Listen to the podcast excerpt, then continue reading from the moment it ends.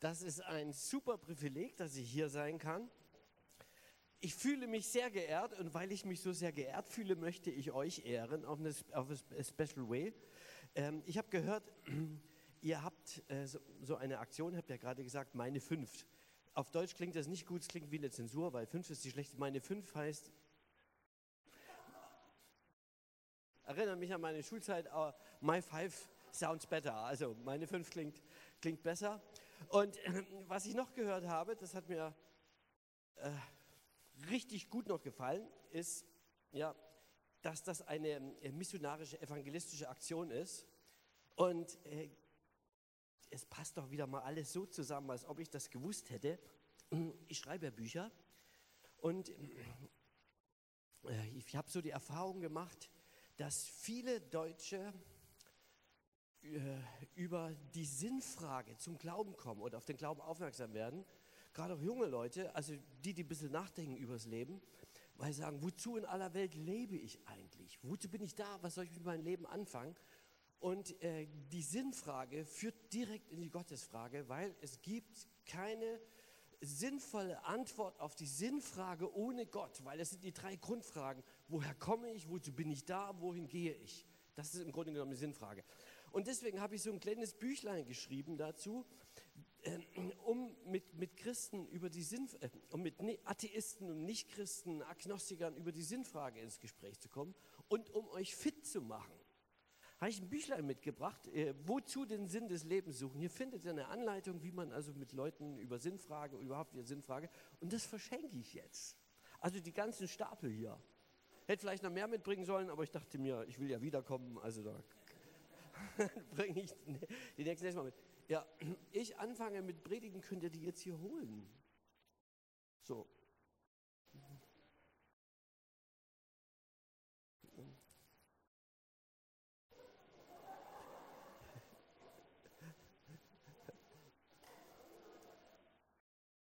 Hier, hier. Ich habe extra für den, für den letzten, für, für den, für die letzte habe ich extra eins in der Hand, damit niemand enttäuscht ist. Ich, ich ertrage es einfach nicht, wenn Menschen traurig sind. Deswegen habe ich mich das Privileg, mir eins in der Hand zu nehmen. Ähm, und noch was. Morgen ist ja nun Muttertag. Und da habe ich mir gedacht, an so einem Tag oder vor einem Tag muss man über eine ganz großartige Frau predigen, die was ganz Großartiges gemacht hat. Und was sie gemacht hat, das ist so großartig, dass Jesus gesagt hat, wann immer man irgendwo in der Welt die frohe Botschaft verkündigt, wird man von ihr sprechen, wird man erzählen, was sie getan hat. Und heute ist es soweit. Es ist die Geschichte aus, ich lese sie jetzt einfach mal vor erstmal und dann, es ist so eine heiße Geschichte. Markus 14. Jesus war in Bethanien. Also Markus 14, wer sein iPhone zücken will, Vers 3 folgende. Jesus war in Bethanien bei Simon dem Aussätzigen zu Gast. Also ein Aussätziger, der durfte eigentlich keine Gäste empfangen, der war mal aussätzig, also offensichtlich hat ihn Jesus geheilt und dann aus Dankbarkeit, der war wahrscheinlich auch reich, hat ihn Jesus eingeladen, Jesus und seine Jünger und noch sonst so ein paar Freunde von ihm. Während der Mahlzeit kam eine Frau mit einem Parfümflakon voll echtem, kostbaren Nardenöl. Sie zerbrach das Gefäß, also die kannten damals noch keine Schraubverschlüsse, weil, weil sich jemand wundert, wo machten die das schöne äh, Flakon kaputt. Da brach man, das war so gebaut, dass man oben was abbrach und dann konnte man das ausgießen. Ja? Also sie zerbrach das Gefäß und goss Jesus das Öl über den Kopf. Einige der Anwesenden waren empört. Was soll das? Dieses Öl so zu verschwenden. Man hätte es für mehr als 300 Denare verkaufen und das Geld den Armen geben können. Und sie machten der Frau heftige Vorwürfe. Jetzt sind wir gespannt, wie Jesus reagiert. Eigentlich hätte äh, die Frau tadeln müssen gesagt, das ist eine Verschwendung hier, wir haben so viele Arme hier im Land. Aber Jesus wie immer gut für eine Überraschung. Aber Jesus sagte, lasst sie in Ruhe. Warum macht ihr die Frau fertig? Sie hat etwas Gutes für mich getan. Arme wird es immer geben. Ihnen könnt ihr helfen, so oft ihr wollt. Ich dagegen bin nicht mehr lange bei euch. Diese Frau hat getan, was sie konnte. Mit diesem Salböl hat sie meinen Leib für mein Begräbnis vorbereitet. Ich versichere euch, jetzt kommt die Ankündigung dessen, was heute hier geschieht. Jesus hat es schon gesehen. Er sagte, ah ja, das habe ich damals schon gesagt, dass es das hier gibt. Überall in der Welt, wo man Gottes rettende Botschaft verkündigt, wird man auch von dieser Frau sprechen und von dem, was sie getan hat. Das ist die heiße Geschichte. Also, muss man nicht, ein, ein netter Abend, eine fromme Gesellschaft, natürlich eine Männergesellschaft, Frauen waren damals noch ein bisschen äh, separiert und diskriminiert oder so. Und auf einmal geht die Türe auf, eine Frau stürzt herein, keiner weiß, woher sie kommt, keiner weiß, wer sie reingelassen hat und zerbricht ein Parfümfläschchen, ein Flakon, eine kost, kostbare Nadenöl steckt es hier drin. Ja, dazu muss ich ganz kurz sagen, äh, Parfums damals waren nicht wie heute auf Alkoholbasis, sondern auf Ölbasis. Nur für die Insider. Ja. Und sie sagt nichts, sondern schüttet das Öl aus über den Kopf von Herrn Jesus. Die Männer, die das sehen, kostbares Nadenöl, die zücken sofort ihre iPhones und rechnen, was das jetzt kostet. 300 Denare. Ein Denar war ein Tageslohn damals. 300 Dinare, das ist ein knapper Jahreslohn. Ich habe im Internet ein bisschen rumgegoogelt, weil ich mal wissen wollte, was ist denn so der Deutsche, in Deutschland so der Durchschnittslohn, ja, 35.000 Euro, 30.000 Euro. Also sagen wir mal, sind wir bescheiden, 25.000 Euro. Nur damit der Herr Jesus ein bisschen duftet. Ich meine, die gießt es aus, eine herrliche Duftwolke breitet sich aus.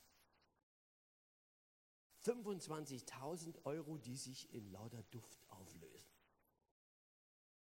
Die Jünger sind stinksauer, empört, wütend. Was soll das, dieses Öl so zu verschwenden? Man hätte für 25.000 Euro so viel Gutes tun können. Man hätte es den Armen geben können. Die Frage, haben Sie nicht recht? Ich meine, damals gab es kein Sozialsystem. Die Armen waren auf Almosen angewiesen. Es gab keine Rente, kein Hartz IV. Und die Bibel weist die Menschen an, den Armen zu helfen. Und Jesus hat ein Herz für die Armen. Und mit der Kohle kann man wirklich was Vernünftigeres machen, als den Herrn Jesus zum Duften zu bringen. Haben Sie nicht recht? Und vor allen Dingen, Jesus ist doch selbst ein Armer.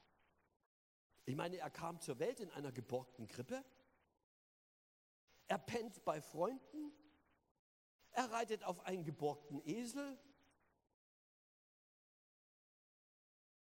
Er gehört nicht zu den Privilegierten. Jetzt bin ich gespannt, wie sich Jesus verhält zu der Aktion der Jünger. Er hätte die Frau daran hindern müssen. So eine Verschwendung hätte sie tadeln müssen. Was macht er? Er lobt sie. Er lobt sie. Und er sagt sogar, was sie getan hat, das wird man für alle Zeit, solange wie es diese Erde gibt und, und sicherlich auch noch im Himmel, wird man das rühmen, wird man sie loben dafür und wird man ihre Geschichte erzählen. Auch am Muttertag. Wir wenden uns mal der Frau zu. Wie kommt die eigentlich dazu? Ich meine, 25.000 Euro. Wer macht denn das? Was steckt denn da? Was ist ihre Motivation? Ist das nicht völlig crazy? Was für eine Verschwendung. Was für eine verschwenderische Jesusliebe. Es ist die Liebe, die alles gibt. Und warum? Weil Jesus es wert ist. Diese Frau hat mehr begriffen, wer Jesus ist, als alle diese Männer zusammen. Sie hat es gesehen. Er ist der Sohn Gottes, der in wenigen Tagen alles geben wird. Alles, sein Leben. Alles geben wird, sein Leben, um uns zu erlösen. Er geht dem bitteren Tod ans Kreuz, damit wir Gottes Freunde werden. Und darum ist das Beste für ihn gerade gut genug. Und das hat die Frau erkannt. Und deswegen ist sie ein, ein, ein Beispiel, das höchste Lob und höchste Anerkennung verdient, weil wir haben ein tiefes Bild dafür, was Liebe ist. Nämlich Jesus Liebe, eine Liebe, die alles gibt. Verschwenderische Jesusliebe.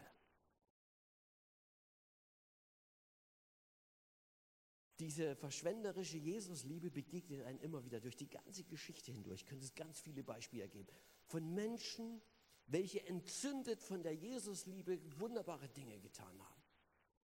Aber ich will einfach so ein paar ganz so Beispiele nennen, die mir so eingefallen sind, zum Teil aus meinem Umfeld. Das eine, das erste Beispiel ist eigentlich ganz, ganz lustig. Ihr müsst euch vorstellen, einige Zeit her, ich sitze im, im ICE in, sein, in so einem Sechserabteil. Kennt ihr die Sechserabteils? Da war noch ein Platz frei, es saßen fast alles Männer da, ein Platz war noch frei. Auf einmal öffnet sich die Tür und da steht eine Nonne und fragt in so einem Akzent, ist hier noch frei? Eine Nonne, soll ich euch sagen? Boah, schwarze Haare, volle Lippen, eine Figur wie eine Rennjacht, soweit man das überhaupt unter dem Habit sehen konnte. Und sie nahm, sie setzte sich dahin, wahrscheinlich irgendeine so eine Südländerin, ja, schwarze, feurige Augen, vielleicht eine Inderin oder so. Also eine bildschöne junge Frau, vielleicht so Mitte 20. In so einer, in so einem ha Habit nennt man das, Fach, so ein Nonnenkleid, so schwarzes nennt man Fachbegriff, Habit. Und sie setzte sich dahin und ich guckte mir die Männer an, die da saßen. Und ich habe dann wie ein Comic über jeden Mann so eine Sprechblase gesehen. Kennt ihr das beim Comic Sprechblase? Und auf der Sprechblase bei jedem Mann stand so eine Verschwendung. So eine Verschwendung. Und ich selber habe mich auch, ja, typische dumme Männergedanken, ja, auch gedacht, also der liebe Gott hätte er nicht hässliche nehmen können mit schiefen Zähnen und einer Brille dick wie, wie Flaschenböden. Und dann habe ich mich geschämt für diese dummen Männergedanken. Weil dann habe ich gesagt, nee, für Jesus ist das Beste gerade gut genug. Und eine Nonne ist eine Braut Jesu. Und Jesus ist der Bräutigam. Und ich sagte, Halleluja, toll, dass sie so schön ist. Das nächste Beispiel, was mir eingefallen ist, ist Dietrich Bonhoeffer. Kennt ihr Dietrich Bonhoeffer? Ist ja sozusagen unsere, unsere große Lichtgestalt in einer ganz dunklen Zeit. Ein Zeuge Jesu Christi in der Nazizeit und er ist dafür auch als Märtyrer äh, gestorben. Er wurde gehängt von den Nazis. Und er stammt ja aus so einem großbürgerlichen Haus. Sein Vater war ein berühmter Psychotherapeut, Psychologe, Professor für Psychologie. Genau. Und eines Tages kommt dann Dietrich Bonhoeffer nach, nach Hause und sagt,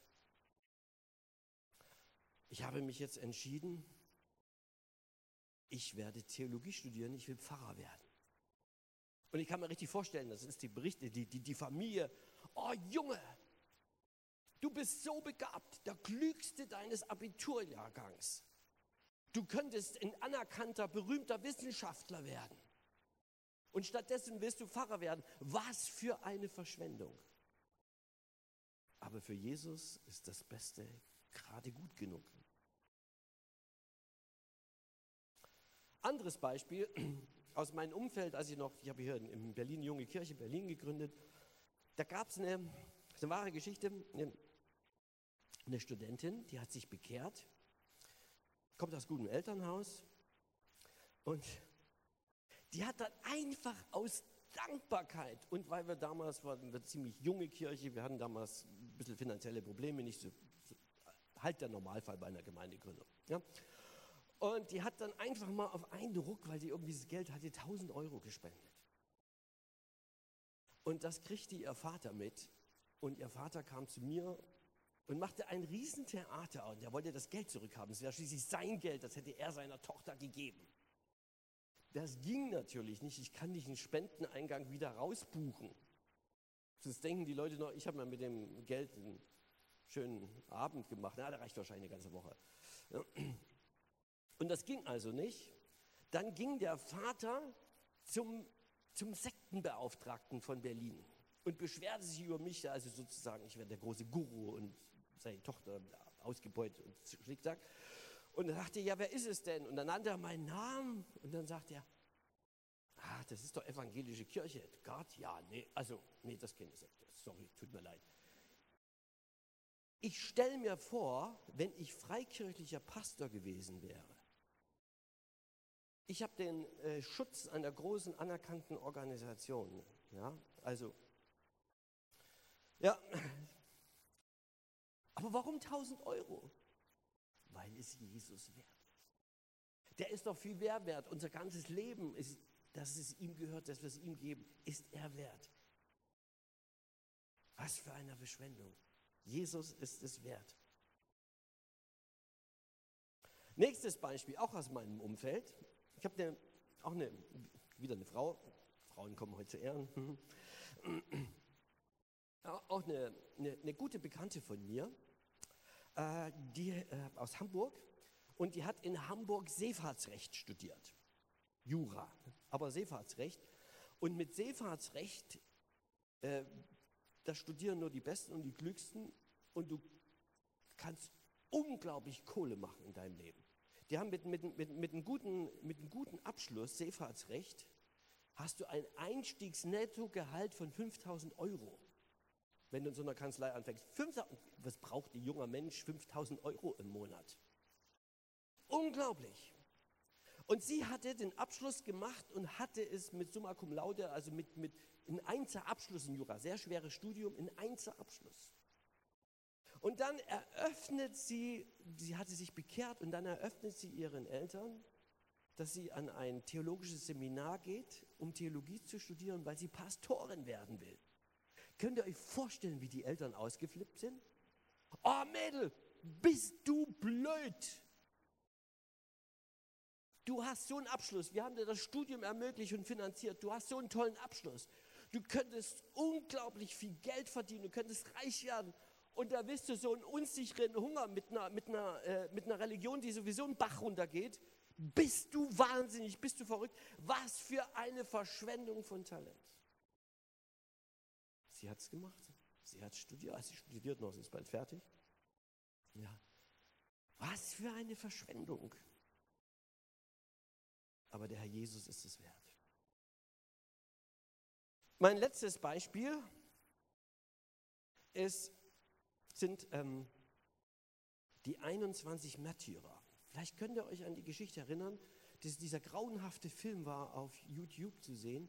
Die 21 koptischen Christen, ägyptische Wanderarbeiter-Christen, die, von der, äh, die in Libyen als Wanderarbeiter arbeiteten, die äh, von, von IS damals, also von, von islamischen äh, Terroristen, gefangen genommen wurden und dann wurden sie, wurden ihnen bestialisch am, am Roten Meer, am Strand vom Roten Meer die Köpfe abgeschnitten. Vor laufenden Videos und das Video wurde dann auch noch ins Internet äh, gestellt. Ja, und, und man kann es auch, man kann sogar auf den einen Video hören und es ist bezeugt, dass sie starben mit den, ja, mit den Worten, Jesus ist Herr. Yarab Jesua heißt es in ihrer Sprache. Jesus ist Herr. Und ihr müsst euch das vorstellen. Was für eine Verschwendung. Das Kostbarste, was du hast, ist das Leben. Und sie hätten ihr Leben retten können, die 21. Sie wurden ja wochenlang zusammen äh, gefangen gehalten. Sie hätten ihr Leben retten können. Sie hätten nur Jesus Christus abschwören müssen, um den Islam anzunehmen. Und sie sind lieber gestorben, sie sind lieber, ja, als Jesus zu verraten, sind sie in den Tod gegangen, haben sich die Köpfe abschneiden lassen. Was für eine Verschwendung. Aber Jesus ist es wert. Es gibt einen deutschen, großartigen deutschen Schriftsteller, Martin Mosebach. Er hat ein Buch geschrieben, die 21, eine Reise in das Land der koptischen Märtyrer. Sie sind heute alle heilig gesprochen, diese Märtyrer. Und zwar hat er die Familien besucht und schreibt über ihr Leben, über ihre Geschichte, wie sie gebetet haben, wie sie geglaubt haben. Und wie sie dort die Wochen, wo sie in Gefangenschaft waren, sich gegenseitig ermutigt haben. Und dann war einer dabei, ein Schwarzer, ein Afrikaner, der war gar kein koptischer Christ, der war aber auch Christ. Äh, jeder von denen hätte sein Leben retten können. Und sie sind gemeinsam in den Tod gegangen. Und was er schreibt, das finde ich am wegendsten. Einer dieser islamistischen Terroristen, einer der Gefangenenwächter, hat sich durch das Zeugnis, durch ihren Glauben, durch ihre Gebete, hat sich bekehrt, hat zu Christus gefunden durch dieses Zeugnis dieser Leute. Also, wenn ihr mal was, etwas Ungewöhnliches lesen wollt, dieses Buch. Die 21, ein Buch drüber. Sie sind ja alle mit Fotos abgebildet, ihre Geschichte, ihre Familien. Ägyptische, also koptische Christen. Ich will, ja, ich will schließen und dir sagen, Jesus ist es wert. Wisst ihr, was das Wort der Zukunft sein wird? Es werden die Gemeinden Erfolg haben, die ein hohes Commitment ihrer Mitglieder haben, also eine hohe Hingabe an Zeit, an Finanzen, an Treue. Die Zeit, wo man einfach so also aus ja, Volkskirchen und Staatskirchenzeiten, wo man einfach so dabei war und man ist halt irgendwie dabei getauft und ich bin auch evangelisch, ich bin auch katholisch oder was auch immer oder so, sind vorbei diese Kirche stirbt. Wir erleben gerade, was wir so in der Zeitung vom Niedergang des Christentums, vergesst das alles mit Niedergang des Christentums. Was stirbt, ist ein Kirchenmodell, ein Kirchenmodell, zu dem automatisch früher alle dazugehörten. Das, ja, das Christentum der Zukunft ist eine Entscheidungsreligion. Menschen, die sich entschieden haben, Jesus Christus nachzufolgen. Das heißt, wir kriegen eigentlich in Deutschland, in Europa wir kommen ja aus so einem staatskirchlichen Erbe, wir kriegen eigentlich ganz normale Verhältnisse. Jesus hat gesagt, ihr seid das Licht der Welt, ihr seid das Salz der Erde. Und äh, wenn das Salz kraftlos wird, dann ist es wert, dass es zerstreut wird und von den Leuten zertreten. Also Jesus sagt, das taugt nichts. Dass die Gemeinde Jesu wieder Licht wird. Und sie wird nur Licht, wenn sie aus hingegebenen Leuten sind. Äh, aus Menschen, die eine verschwenderische Jesusliebe leben. Liebe zu Gott, Liebe zu den Christen, zu den Geschwistern und Liebe zu den Menschen in dieser Welt. Und das ist das, die Kraft, die Kraft, durch die Menschen sich bekehren, wenn sie die Liebe sehen zu Gott, zueinander und zu den Menschen. Und diese Liebe drückt sich aus nicht nur im Lobpreis und im Gebet, sondern sie drückt sich aus durch unsere Hingabe. Die Zeit, die wir investieren, die Finanzen, der Treue zur Gemeinde und der Hingabe an die Welt. Nicht als böse Welt, sondern als so sehr hat Gott die Welt geliebt, als von Gott geliebte Welt. Die Welt ist unser Aufgabenfeld und heute braucht es hingebende Christen, die Welt hat das angechrist, äh, dieses, die, so, eine, so eine angechristelte Kirche einfach satt, eine kraftlose. Und Gott ist neu dabei, Gemeinde zu bauen und er tut es auch, ja, indem er die, die klassischen Kirchen erschüttert und indem er auch neue Kirchen, gerade Gemeindegründungen, beruft und salbt, also mit Kraft erfüllt für dieses Zeugnis. Ich möchte schließen mit einem Gebet, möchte beten und dann übergebe ich zurück an dich. Ja? Vater im Himmel, Du hast Jesus gesandt, diese große Bewegung der Liebe, ja, um eine Kirche, um eine Familie Gottes zu haben, die in dieser großen Bewegung der Liebe auf die Welt zugeht. Und ich möchte dich einfach bitten um deine Gnade für diese Gemeinde, dass der Himmel offen ist, dass Menschen hier zum Glauben kommen, dass hier eine Bewegung der Liebe hin zur Welt ist. Ich dich ganz besonders für diese fantastische Aktion, meine fünf, mein five, äh, bitten, dass Menschen ihre Herzen öffnen für das Evangelium und für ein Leben in der Nachfolge Christi. Komm her, erfülle uns mit deinem Geist und mit der Hingabe und mit der Dynamik die du auf den Herzen hast für deine Familie. Danke, Herr. Amen. Vielen Dank, dass ihr mir zugehört habt.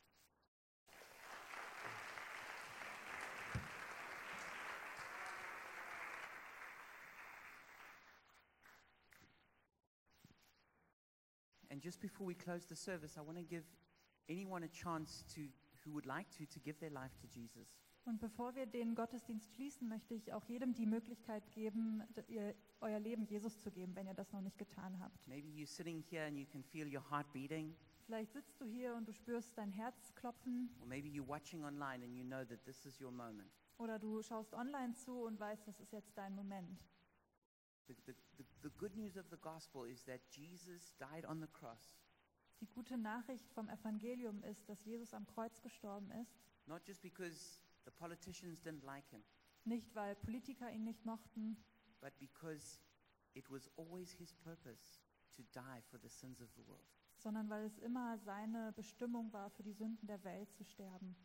And on the cross, he took our place Und am Kreuz hat er unseren Platz eingenommen, so that if we believe in him sodass wenn wir an ihn glauben and confess him as Lord, und ihn als Herrn anerkennen, then he will forgive us our sin and give us his righteousness. Dann wird er uns vergeben und seine Gerechtigkeit uns geben And he'll make us a child of God, und uns zum Kind Gottes machen. and he'll adopt us into his family. Und er wird uns in seine Familie aufnehmen.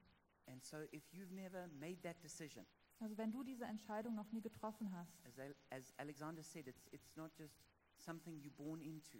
wie Alexander das gesagt hat, das ist nichts, wo du reingeboren wirst. Every single person has to make a decision. Jede Person muss eine Entscheidung treffen. Will I follow Jesus? Möchte ich Jesus nachfolgen? Your parents can't decide for you. Deine Eltern können das nicht für dich entscheiden. A friend can't decide for you. Ein Freund oder eine Freundin kann A das nicht für dich spouse can't entscheiden. decide for you. Oder ein Ehepartner. Only you can decide for yourself. Nur du kannst das für dich selbst entscheiden. Will you follow Jesus? Möchtest du Jesus And if nachfolgen? you decide for Jesus right now Und wenn du dich jetzt für Jesus entscheiden möchtest and pour out what's precious before Him, und ausgießen möchtest vor ihm, was dir kostbar ist, then pray with me now. dann bete jetzt mit mir. Jesus, I come to you right now. Jesus, ich komme jetzt zu dir. I recognize that you are the Son of God Ich erkenne an, dass du der Sohn Gottes bist, who died and rose again for my sin. der gestorben ist und wieder auferstanden ist für meine Sünden. And I repent of my sin. Und ich tue Buße von meiner Sünde. And I put my faith in you. Und ich setze meinen Glauben in dich. I ask you to forgive me, Ich bitte dich, dass du mir vergibst, to wash me, mich reinwäschst and to make me a child of God. und mich zum Kind Gottes machst. I thank you for your grace, which I receive right now. Ich danke, für, für die Gna danke dir für die Gnade, die ich jetzt empfange. In Jesus' name. In Jesu Namen. Amen. Amen. Amen.